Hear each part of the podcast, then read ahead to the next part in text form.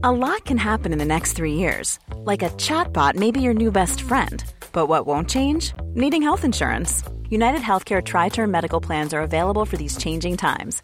Underwritten by Golden Rule Insurance Company, they offer budget friendly, flexible coverage for people who are in between jobs or missed open enrollment. The plans last nearly three years in some states, with access to a nationwide network of doctors and hospitals. So, for whatever tomorrow brings, United Healthcare Tri Term Medical Plans may be for you. Learn more at uh1.com.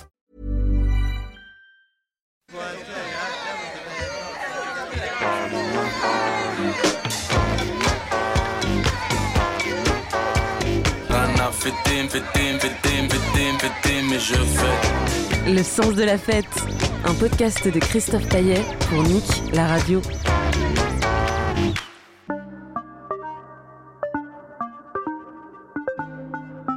La nuit, tous les chats sont gris.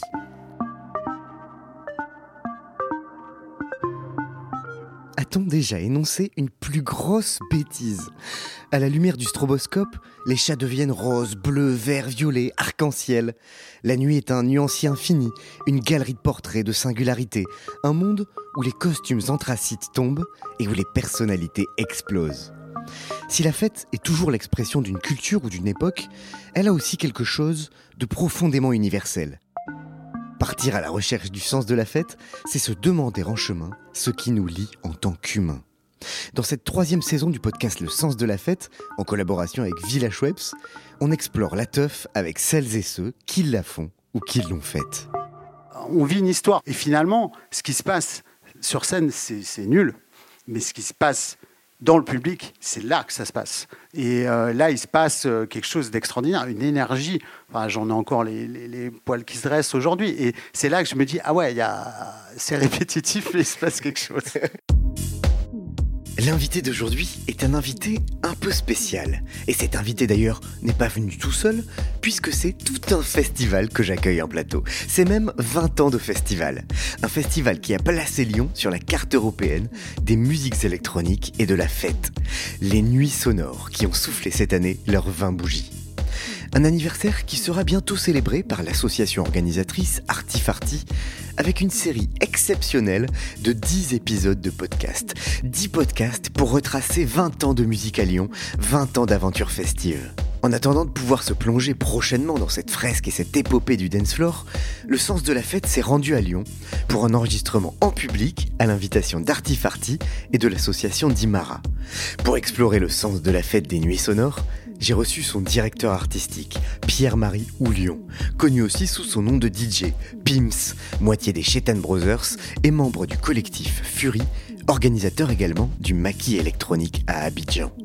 C'était la première édition du festival Podcast Hotel qui s'est tenu à deux pas du sucre, le mythique club lyonnais, lui aussi porté par Artifarty. Sens de la fête en public, spécial 20 ans des nuits sonores, c'est parti. Pierre-Marie, bonjour. Bonjour. La dernière fois que tu as fait la fête, c'était quand? La dernière fois que j'ai fait la fête, waouh C'est un sujet compliqué parce que pour moi, la fête, c'est à la fois euh, mon métier, c'est à la fois être professionnel et euh, quand on est professionnel, on la fait pas de la même manière. Mais euh, la dernière fois, c'était au sucre euh, mardi dernier. Laurent Garnier est venu faire une, un petit entraînement, un petit échauffement avant de reprendre ses dates après une longue période d'absence. Et oui, c'est là la dernière fois que j'ai fait la fête. Alors, est-ce que ça veut dire que quand toi tu travailles, quand tu es en plein festival des nuits sonores par exemple, est-ce que c'est que du boulot ou est-ce que tu t'amuses, tu fais la fête quand même? Où se situe la frontière pour toi? Bah, c'est un peu compliqué parce que à la fois je suis un, une sorte d'expert, de, scientifique de la fête et quand je suis pendant du sonore, je travaille et donc je, je vois le résultat de l'expérience. On est parti d'une problématique, on a euh, choisi les artistes, le temps, l'espace, les lieux et on voit ce qui se passe et on est plutôt en observateur de voir effectivement est-ce que l'expérience de fête qu'on propose, elle fonctionne ou non. Donc euh, on peut pas euh, être à la fois observateur et euh, finalement euh, de la fête. Généralement, on l'a fait à la fin, à la toute fin, mais euh, on se situe plutôt à ce niveau-là. Quoi. On est vraiment euh, des, des instigateurs, des, oui, des, experts, je dirais. D'ailleurs, qu'est-ce que ça veut dire faire la fête pour toi? Comment tu la définirais cette fête? Est-ce que c'est forcément euh, le dance floor? Ou est-ce que ça peut être aussi euh, un, allez, un dîner entre potes par exemple? Effectivement, la fête a plusieurs visages. La fête techno est une fête très spécifique et c'en est une parmi d'autres.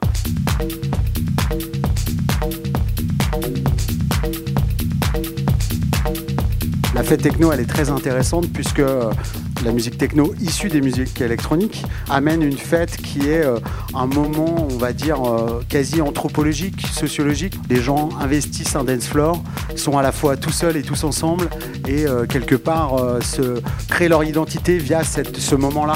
Parce que bon, on pourrait dire que la fête, c'est la convivialité, finalement, c'est la folie. Mais la fête techno est très spécifique puisque c'est un moment de, à la fois de communion, mais aussi de création identitaire, enfin de comment on se, on s'émancipe finalement. La fête, c'est pour moi un moment de culture, un moment de culture artistique et c'est un moment de, dialogue où les rôles s'inversent. Le carnaval est une fête très intéressante. On, prend le pouvoir, c'est un moment d'empowerment, c'est un moment euh, d'égalité, de liberté. Dans cette liberté, il y a d'autonomie un peu euh, politique. C'est un moment très fort.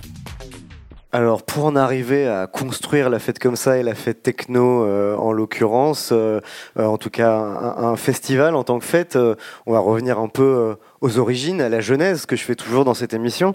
Toi, comment tu es arrivé là? Et du coup, si on repart au tout début, est-ce que tu peux nous raconter dans quel milieu tu as grandi Est-ce que on faisait la fête chez toi quand tu étais petit? Est-ce que c'est quelque chose qu'on t'a inculqué? Non, non, alors ce qui est, assez étrange, c'est que je viens, je viens d'un milieu où la musique était très importante.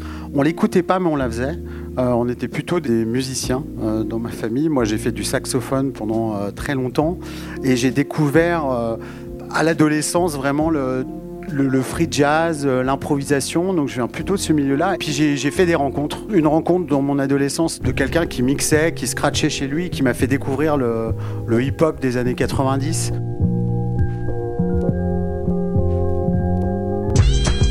Et euh, après, par rebond, fin des années 90, début des années 2000, sur un peu l'innovation dans le hip-hop euh, qui a amené notamment le label Ninja Tune, le sampling, le copier-coller, euh, qu'on appelait ça, et le, hip-hop électronique, l'abstract hip-hop. Et du abstract hip-hop, je suis passé à Afex Twin.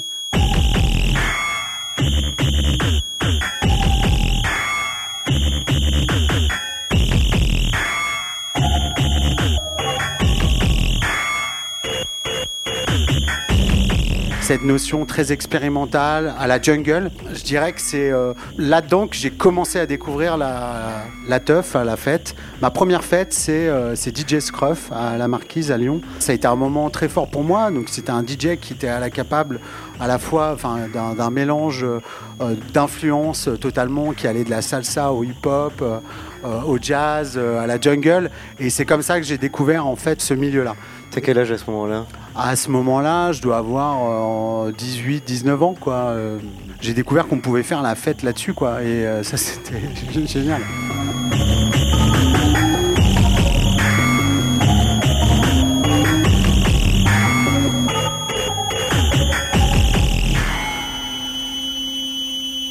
Avant ça, tu n'avais aucune euh, euh, attirance particulière pour l'univers du club, une fascination, euh, rien du tout. Quoi. pour moi, le club, c'était la boîte de nuit où on allait boire des coups, écouter des tubes. Quoi. Et donc, j'avais pas non plus une dire une obédience pour ça. Par contre, quand j'ai découvert le, club, parce que quand je suis allé voir euh, Mr. Scruff, c'était euh, c'était dans un club à la Marquise qui avait une vraie programmation. Et c'est là que j'ai compris qu'il y avait une différence et qu'on pouvait faire la fête autrement que euh, avec ces codes de la boîte de nuit. Et qu'il y avait une fête intelligente finalement.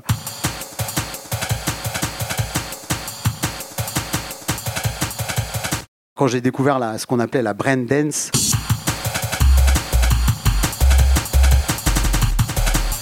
Ça génial. Hein. Donc c'était euh, Afex Swing un peu euh, qui a créé ça, euh, qu'on pouvait danser sur des trucs hyper complexes, hyper déstructurés. Et finalement, j'ai découvert qu'il y avait une autre fête aussi.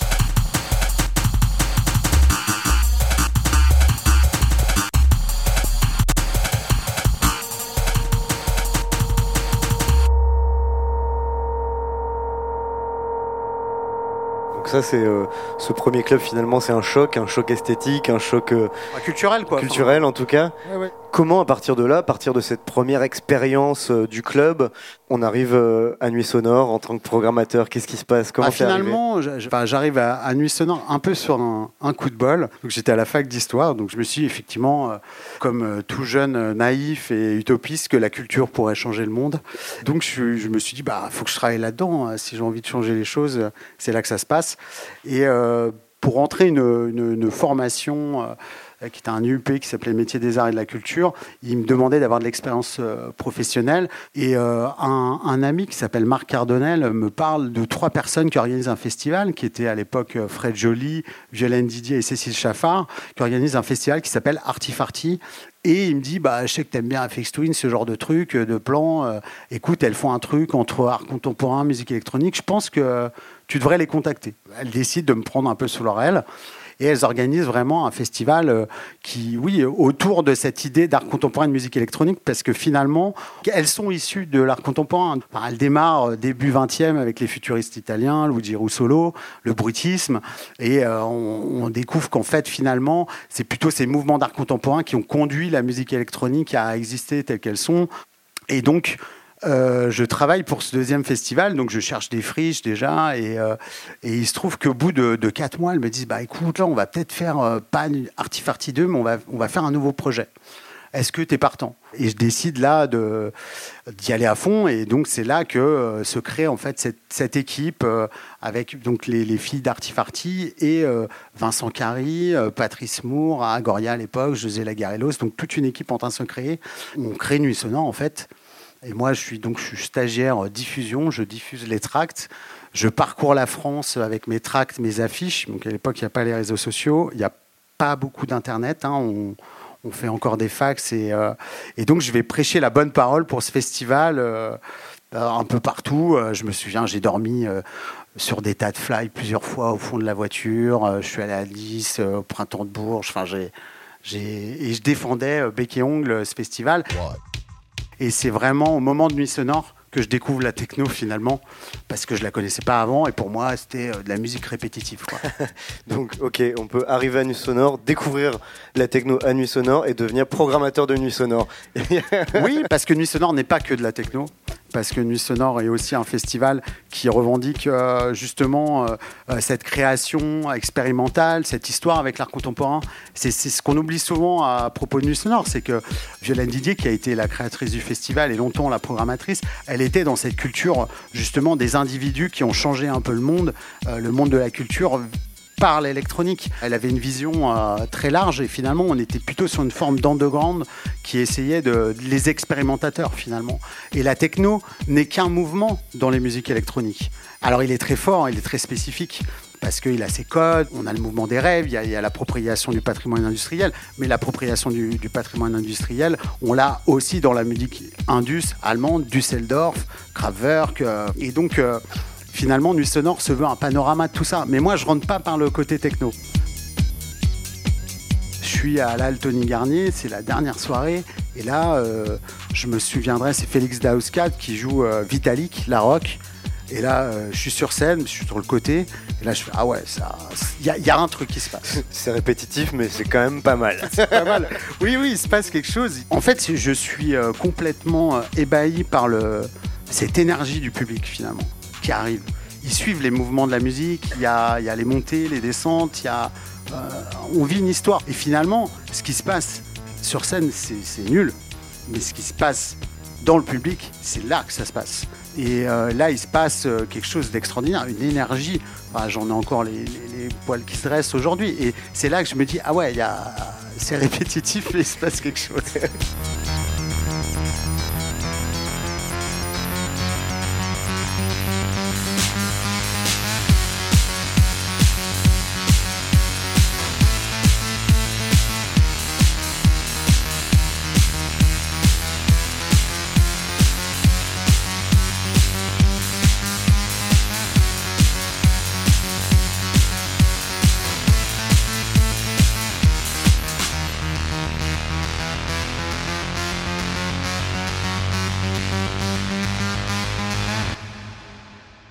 Avant cette première édition de Nuit Sonore, Lyon, c'était pour le coup vraiment pas la capitale de la teuf. Euh, on parlait de Lyon comme la belle endormie. Euh, c'était, euh, c'était pas la fiesta, quoi. Alors, moi, je suis pas encore de cette génération-là, mais donc les, les, plus anciens que je rencontre viennent du Sonore, avec qui je discute. Enfin, ces gens qui me racontent l'histoire de la techno dans les années 90 ou euh, de ce qui se passe à Lyon euh, dans ces années-là me disent oui, effectivement, c'est pas la joie. Laurent Garnier joue dans des, dans des caves obscures pour 200 personnes. moi, je m'intéresse plutôt à la partie concert et finalement, je me retrouve plus souvent à aller à Genève pour aller voir des concerts. Les tournées ne passent pas à Lyon. Alors à Lyon, il y avait des initiatives comme euh, Grande Zéro, il y avait euh, une culture noise, il y avait la MJCPRH, pas loin, qui organisait énormément de choses. Il y avait des scènes alternatives où on, retrouvait, bah, euh, on pouvait retrouver des petits groupes américains en tournée sur des trucs assez improbables. Mais Lyon était jamais un passage obligé et souvent les groupes passaient par, Genève. Puis on disait que c'était un peu un mouroir pour les artistes. Tu pouvais pas rester à Lyon, tu devais euh, forcément aller à Paris ou, bouger euh, à l'étranger. Euh, c'est pas une ville qui était connue en tout cas pour ça. Enfin, faut savoir que Lyon, c'est une ville qui a une histoire très catholique, qui est très froide. Moi, en plus, quand je fais mes études, je rencontre beaucoup de communautés qui viennent de alors de, villes de France euh, et qui me disent à Lyon c'est un peu euh, il se passe pas grand chose et euh, effectivement il y, a, ce côté un peu glacial je dirais figé. Mais en rentrant dans cette équipe d'artivartis je me rends compte qu'en fait il y a plein de petits activistes partout qui sont là depuis des années en disant bah oh faut faut que ça bouge quoi. Enfin, et puis je les rencontre en sortant, je vois qu'il y a plein d'initiatives. Il y a une histoire qui est, qui est prête à, exploser en tout cas. Puis à, l'époque, euh, bon, toi tu es encore un peu jeune à ce moment-là, mais euh, à l'époque il y a encore euh, la répression envers les musiques électroniques. Oui, tu as Raymond Barre, notamment, qui n'a pas donné d'autorisation de fermeture tardive à des événements à l'Alton Garnier Techno, qu'organisait notamment Vincent Carry. Il y a une répression de la techno, il y a l'arrêt Mariani. Amendement Mariani.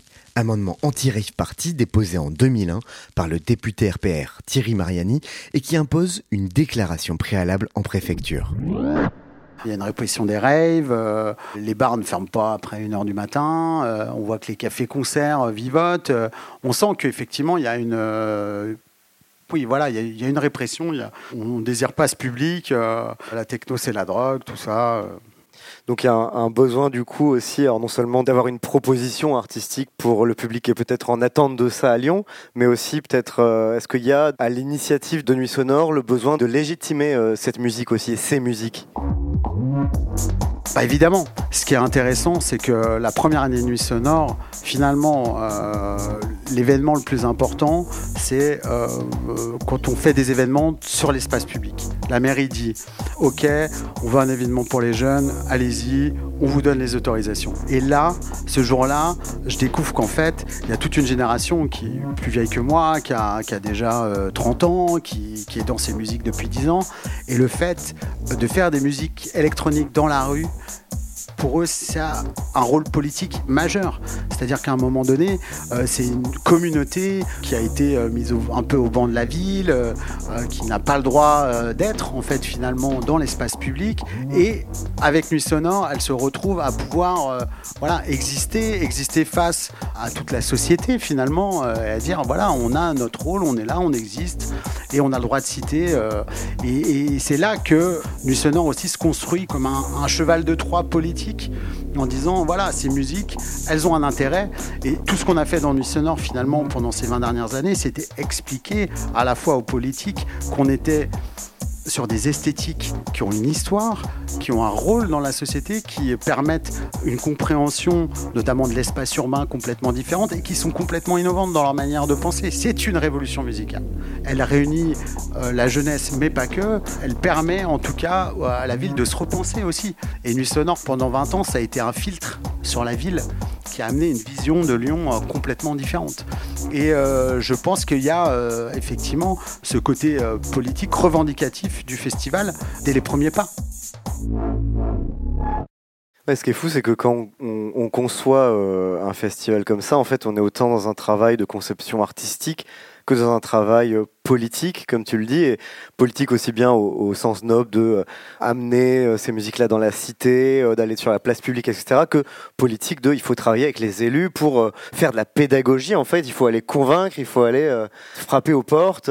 Exactement, c'est leur, faire comprendre le rôle, l'histoire de ces musiques-là. Je dirais qu'en 20 ans d'artif de, de nuit sonore, on a, on a amené euh, des maires de la ville de Turin, on a amené euh, des gens du Parlement européen, on, leur a montré finalement euh, ce que pouvait être et, quel était le sens de Nussor, leur montrer le rôle et finalement l'espace politique, l'espace de dialogue aussi que créaient ces musiques-là. Et ça, pour nous, c'était évidemment, et c'est toujours un combat encore actuellement, pour les musiques électroniques, c'était les, faire rentrer dans, le, une forme de, de, panthéon aussi un peu institutionnel, qu'elles rentrent dans ce cadre-là. Tout le travail qu'a fait le hip-hop dans les années 80 pour être reconnu comme une culture. Enfin, on voit que ça a mis quand même 30 ou 40 ans. Ben voilà, les musiques électroniques sont arrivées un peu, euh, un peu dans le même mouvement en disant nous aussi, au-delà d'une musique, il y a des esthétiques, il y a des artistes, il y a, euh, il y a des discours, il y a une ouverture. Et aujourd'hui, on voit que finalement, les musiques électroniques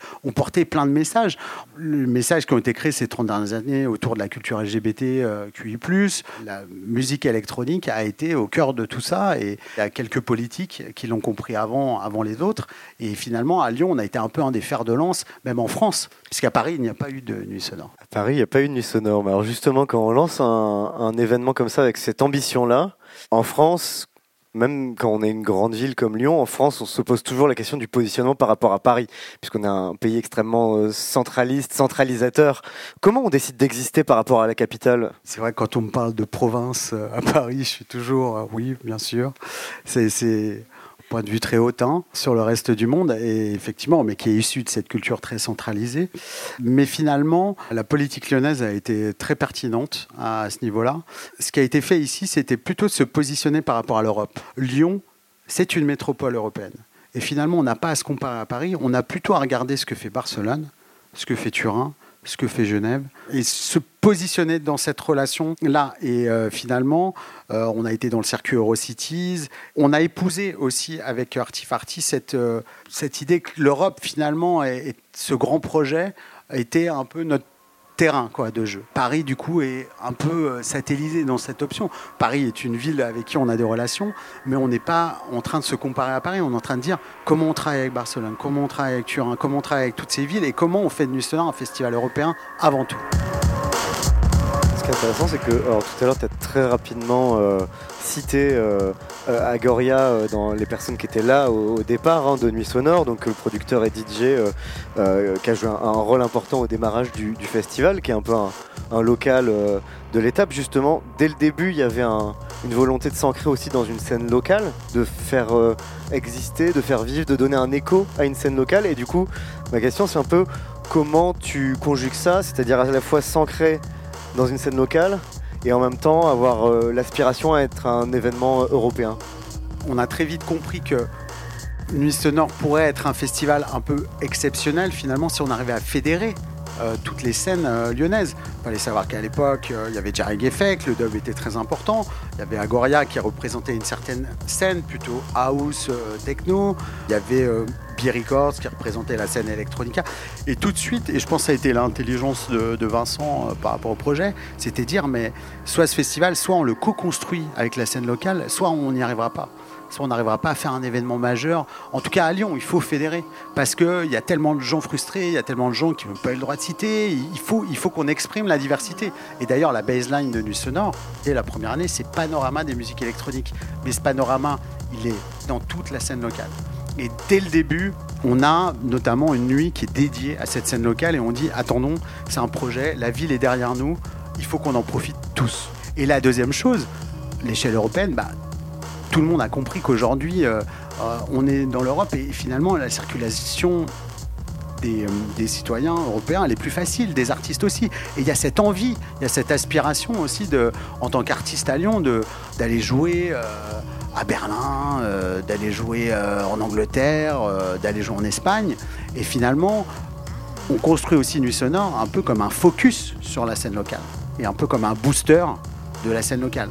C'est faire rencontrer à la fois des artistes internationaux avec des artistes locaux et de mix justement avec ces artistes qui n'ont pas l'habitude de venir à Lyon, des Jeff Mills, des sets un peu euh, les Kraftwerk, tout ça. Et c'est la base du festival finalement. Et puis finalement, le festival arrive euh, assez vite à vraiment, euh, bah, encore une fois, mettre euh, Lyon sur la carte des musiques électroniques et des festivals en Europe. J'ai pu jeter une oreille en avant-première à la série de podcasts d'Artifarty sur les 20 ans des nuits sonores. Il y a un moment où Vincent Carry, donc, qui est le, boss d'Artifarty et qui était directeur des nuits sonores jusqu'à cette année, il vient d'annoncer qu'il passait la main, mais il raconte pour lui la bascule pour le festival. Et c'est un moment, je sais pas si toi aussi tu t'en souviens, si ça a été aussi marquant pour toi, mais il raconte un set de Laurent Garnier en 2005 qui finit à 8h du matin. Et il dit vraiment c'est le moment où le festival bascule. Qu'est-ce qui bascule dans le festival? Je sais pas si tu te souviens de ce moment-là, peut-être que. Bien sûr, on s'en souvient tous. C'est très drôle que tu m'en parles. Bon, bah, je, me doute. Enfin, c'est un peu le moment de catharsis, c'est un peu l'image. Euh, forte du festival. On, alors on, en parle très souvent, mais c'est drôle parce que je suis, je suis, dans, je suis papa et euh, j'ai un enfant qui a 5 ans. Et dans mon école, on a l'habitude, euh, entre parents d'élèves, de boire les cafés le matin une fois qu'on a posé les keys. Et là, euh, je tombe sur un gars, il me fait bah, Qu'est-ce que tu fais? Bah, Je bosse un peu Nussonor et tout. Il me fait Alors, moi, j'étais dans une équipe de vidéastes, c'était mon cousin qui m'avait appelé. parce qu'à l'époque, il faut pas oublier qu'on monte ça quand même avec les copains dès le début, c'est hardcore. Hein. Euh, moi, mes potes euh, sont au catering, euh, on fait les runs, on fait tout. quoi. C'est artisanal finalement. La ville est derrière, mais c'est artisanal et on essaye de monter quelque chose de fort. Et donc, je rencontre ce gars et il me dit Ouais, ouais, alors moi, je me suis retrouvé à faire la vidéo sur Nussonor en 2005. il me dit Putain, je, me souviens de ce moment incroyable quand. comment il s'appelait Laurent Garnier joue, le soleil se lève là. voilà, il me dit, il joue Smell Like Spirits bah, de Nirvana. Euh, et là, euh, c'était ouf. Je fais oui, oui, bah, t'étais là à ce moment-là, c'était un moment incroyable. Parce qu'à ce moment-là, on, est à la fois dans la rêve, à la fois on est dans une communion, on se dit, mais euh, voilà, c'est 7 heures du mat, le soleil se lève sur les usines on est, je sais pas, on doit être 3-4 000 et on vit un moment à 4 000 comme si tu faisais une raclette avec des potes et que ça se passait super bien. Non, mais c'est un moment, tu vois, nous on va chercher le champagne dans, les bars, on distribue à tout le monde. Un moment d'amour, euh, enfin, tu vois, euh, de catharsis, voilà, on peut dire ça, euh, qui, est incroyable et ça nous marque à jamais. Pourquoi? Parce que ça fait partie de ces moments qui, qui font que ça soude une équipe. C'est dur de monter un festival. Il y a beaucoup de gens qui craquent et ces moments-là, en plus, ce qui arrive à la fin du festival, ben, quand toute l'équipe, on était tous sur scène, ben, c'est des moments qui nous relancent finalement pour une année.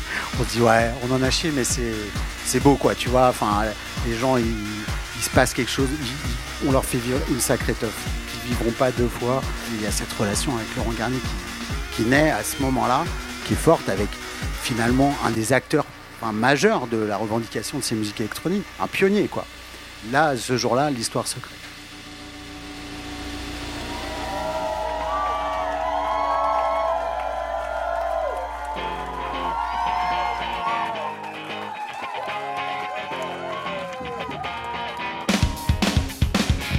et euh, Laurent Garnier est la, la raclette des nuits sonores, quoi, clairement. Non, non, non, mais, mais c'est bien de rappeler que la raclette est une vraie fête aussi. Non, c'est rappelé. Pas non, mais ce que je veux dire, c'est que c'est, si tu veux, euh, bah, euh, tu fais la fête aussi, je suppose. Et quand tu es dans une fête où il y a. Moi, par exemple, c'est vrai qu'avec le temps, j'ai beaucoup de mal à, être dans des, dans des jauges importantes, quoi. Quand tu es 5-6 000, tu sais plus qui t'es finalement dans le groupe.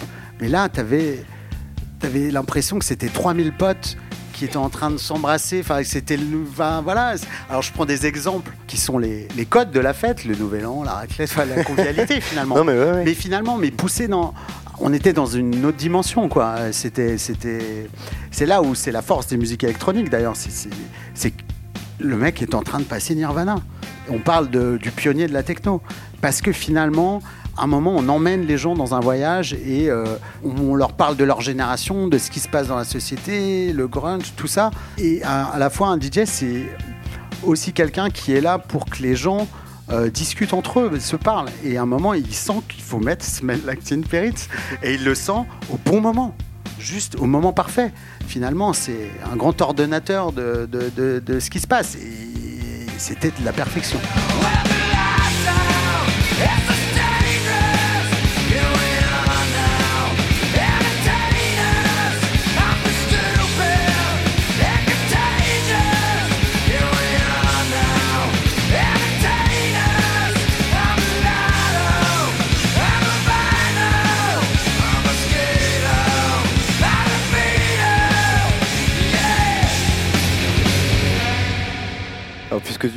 Justement et de, ce pouvoir que peut avoir euh, euh, la fête et en l'occurrence là la fête avec les musiques électroniques euh, pour créer une communion avec finalement un groupe énorme où normalement et où on connaît personne où normalement il ne devrait pas y avoir enfin naturellement ce partage, cette communion, ce truc.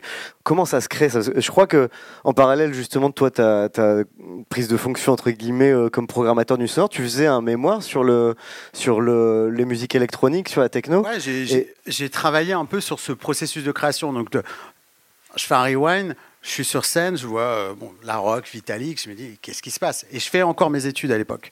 Et euh, je, je, suis en fac d'anthropologie et on, mon maître de mémoire me dit ouais, il y a quelque chose à creuser là-dedans. Euh.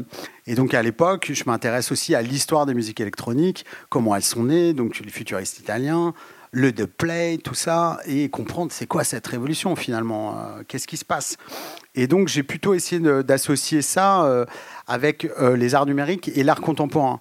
On n'est plus sur un support, on est sur une idée, et finalement on est sur un processus. Et quel est le processus de création qu'il y a là-dedans? Puisque on a quelqu'un sur scène, on le regarde, mais il fait rien. Enfin, voilà, on, sort de la question du, euh, musicien euh, virtuose. Et euh, là, on est sur un DJ qui appuie sur des boutons et donc qui opère sur une machine. On a ce rapport aussi à la machine. Quel est son rôle dans ce processus? Et ce nouveau processus de création, il est hyper intéressant parce que finalement, si on le regarde sous l'angle de à la fois de, l'histoire de l'art et euh, d'une certaine anthropologie, finalement, on s'aperçoit euh, que dans ce courant postmoderniste, il correspond à, quelque chose de l'art contextuel. Finalement, ce qui est important artistiquement, c'est le contexte. C'est pas euh, le travail qui a été fait en amont, c'est pas de regarder ce qui se passe, mais c'est le contexte. C'est une histoire d'espace-temps et c'est une histoire finalement de ce qu'on Nicolas Bourriot appelait l'esthétique relationnelle. Finalement, le moment artistique qui va se passer, le moment où le public va investir la chose. Et donc la techno, parallèlement à l'art contemporain, correspond exactement à cette définition. Et on est dans une esthétique relationnelle, c'est-à-dire que euh, un DJ qui joue dans une salle vide, il se passe rien, même s'il y a trois personnes. Finalement, c'est le, public dans sa manière d'investir aussi la scène, le fait de, de, danser de manière non codifiée. Il n'y a pas forcément de code de danse en plus. C'est plutôt comment tu investis euh, l'espace, comment tu communiques avec les autres, du fait d'être tout seul, mais aussi tous ensemble. Tu fais partie d'une communauté, mais en même temps, tu es dans une forme de transe solitaire hein, euh, euh, en, construction. Et il y a ce côté un peu espace d'autonomie temporaire que tu te crées en disant on est dans un lieu qui n'est pas fait pour, on est là, on vit une expérience.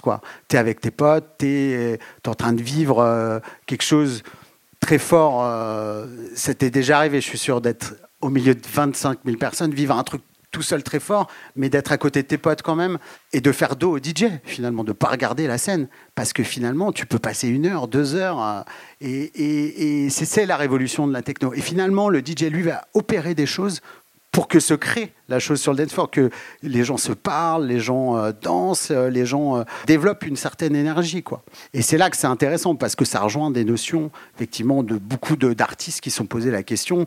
on a beaucoup d'œuvres qui, finalement, n'existent que quand le public est rentré dans la salle ou a, eu contact avec l'œuvre. Et, suivant ce qu'il en fait, c'est le public qui fait ce qui, ce qui va se passer.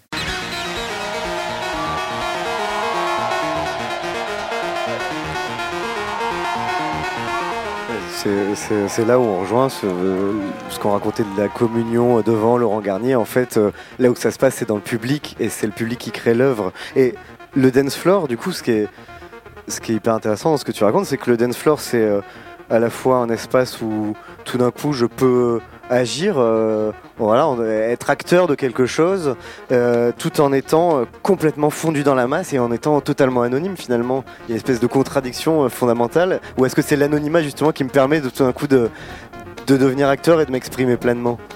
Bah, il y a effectivement cette notion euh, du tout seul et tous ensemble qui est à la fois puissante et complexe à comprendre, hein, qui est euh, effectivement de, se dire à la fois j'ai une zone d'autonomie seule, euh, je vis quand même quelque chose de manière très, très individualiste, et finalement, dans ce geste individualiste, il fonctionne si je suis en communauté si je peux le partager au bout d'un moment. Ça arrive souvent, tu, vas écouter, tu vas danser, pendant trois minutes, tu, vas être dans un... Euh, voilà, t'es dans ton... On est dans la bulle, on, dit souvent, tu étais dans ton truc, euh, ouais, j'étais à fond, euh, j'étais devant... ça se dit souvent.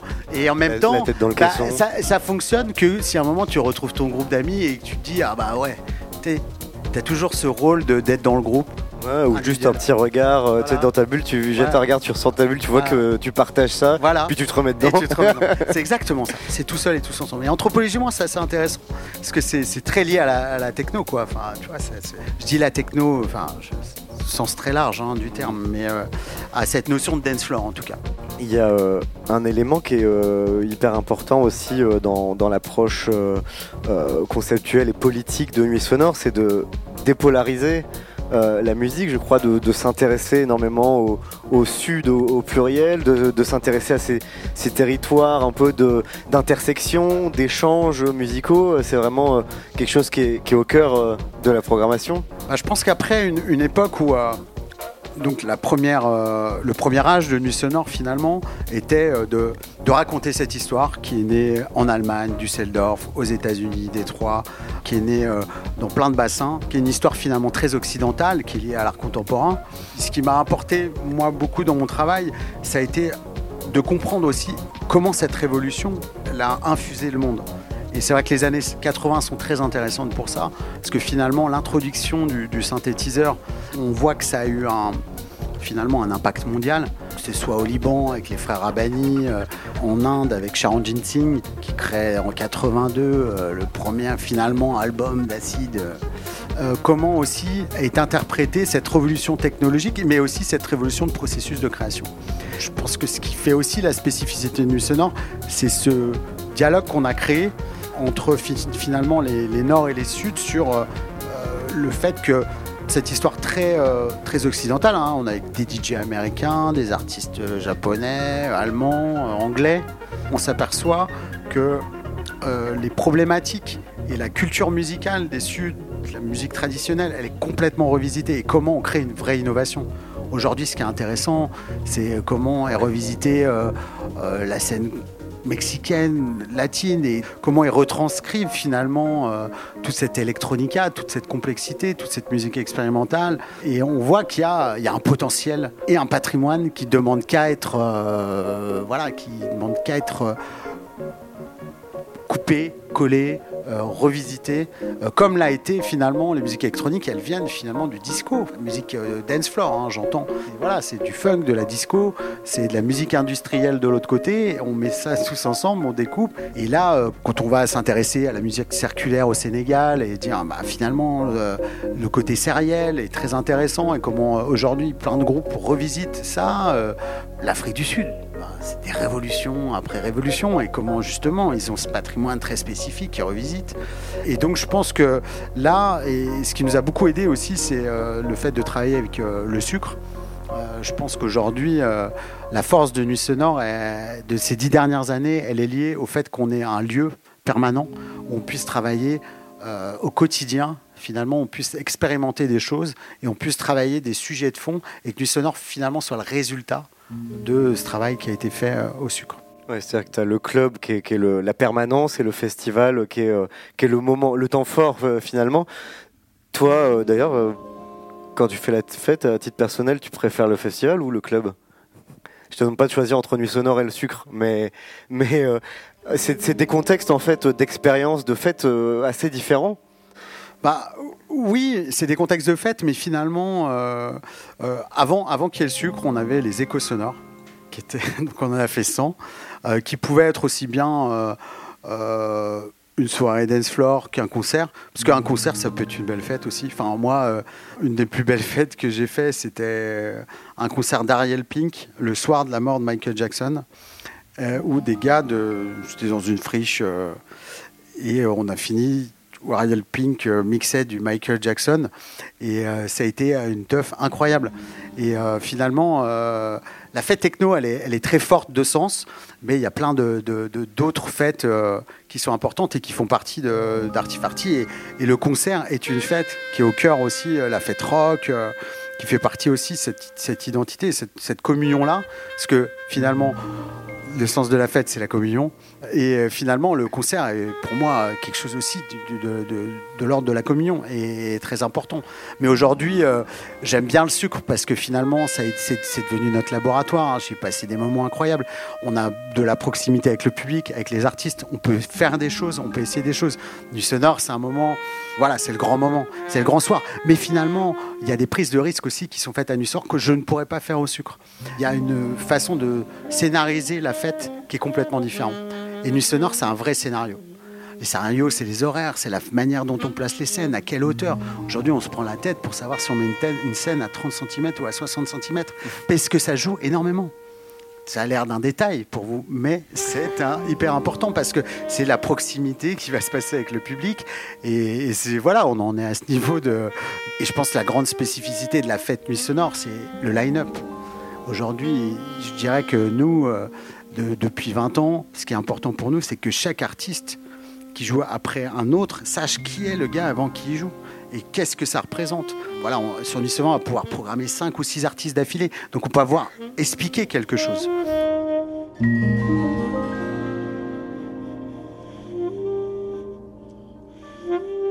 Je pense qu'une des plus belles réussites, notamment là-dedans, c'est quand euh, je fais jouer Pharaoh Sanders et Floating Points ensemble et, qu'on a des kids qui arrivent à, dans une friche industrielle, qui arrivent à 3000 devant Pharaoh Sanders et qui finalement on leur montre quel est le lien avec la scène électronique actuelle. Parce qu'ils viennent voir Floating Points et ils comprennent que bah, son travail finalement est inspiré et, quelques années après ils font cet album Promise en plus quoi. Donc euh, et, ouais c'est de raconter des histoires. Finalement c'est un moment très excitant parce que c'est à la fois on scénarise la fête et on raconte plein d'histoires on raconte des histoires et du coup qui, sont parfois euh, porteuses de sens. Et tout à l'heure tu parlais des révolutions comme ça euh, musicales qui sont qui se sont succédées. Euh, par, tu citais l'Afrique du Sud, mais dans le monde entier finalement ces révolutions qui qui sont arrivées. Est-ce que là, c'est attention, une question à 1000 euros et ça pourrait être le sujet de ta thèse. Est-ce que la fête est un vecteur de changement social? Bah bien sûr. Elle est un vecteur en tout cas, et on le voit dans ces temps de crise. C'est un moment où euh, la population a besoin de se lâcher déjà.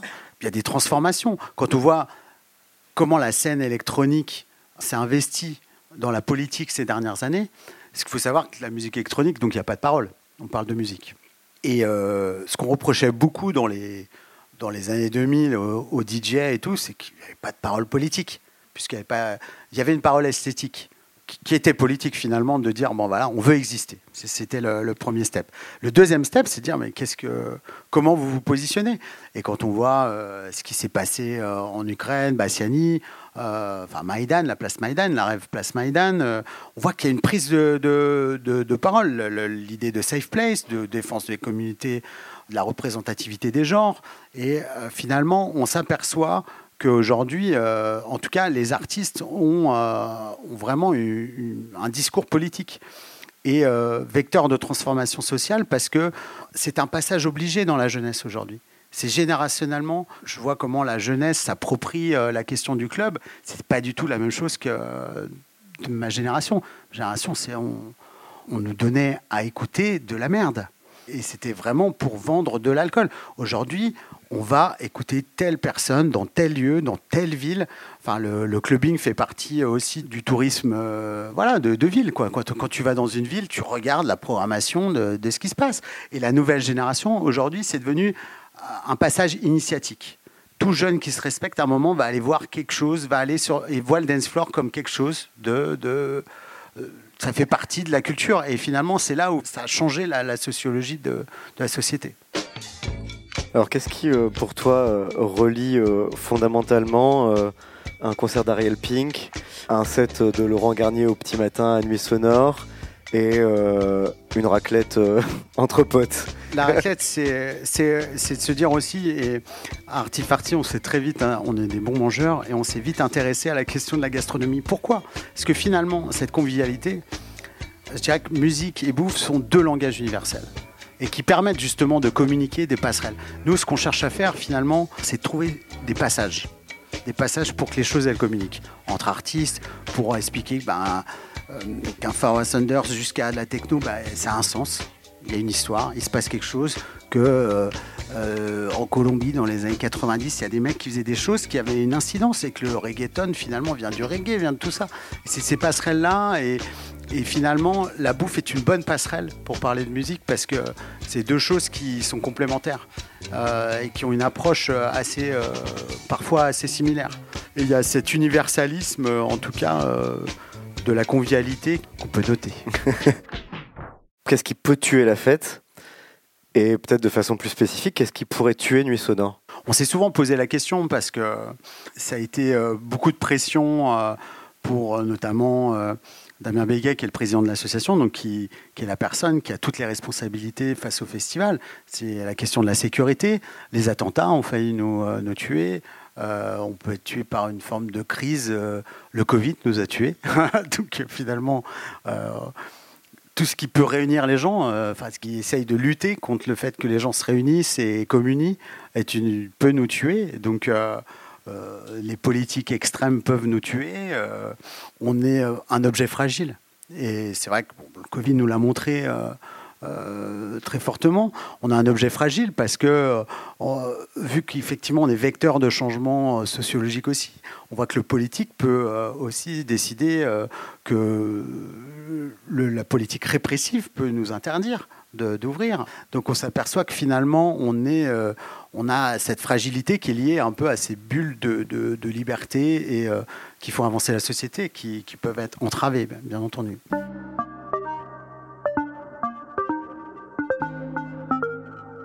Qu'est-ce que c'est au final euh, que le sens de la fête des nuits sonores? Est-ce que ton sens de la fête personnel, intime, euh, se confond totalement avec? Ou est-ce qu'il il y a une, distinction entre toi, ton sens de la fête, et celui du festival des nuits sonores?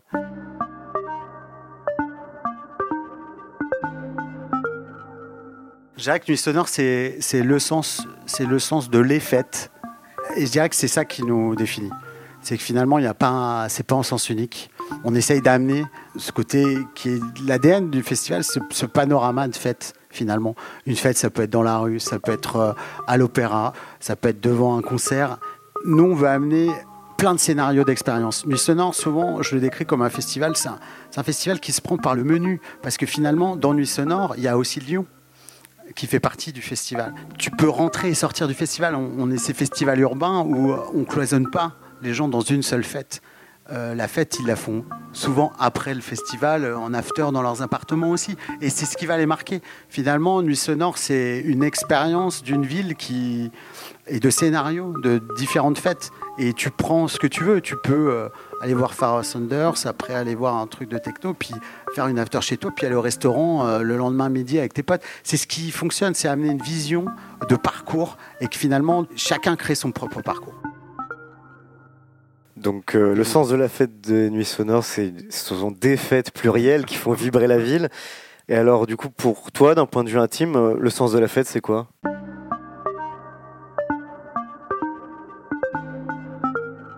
Alors moi, c'est vrai que la fête, personnellement, je l'aime improviser. C'est-à-dire, j'aime quand elle n'a pas été euh, forcément préparée. j'aime ces moments un peu impromptus, ces moments un peu des découvertes aussi. La fête, c'est finalement une communion de la découverte. C'est, plein de choses, quoi. Donc, euh, personnellement, je, resterai sur cette idée de, communion un peu euh, qui nous permet de, nous identifier et de dire qui on est, quoi.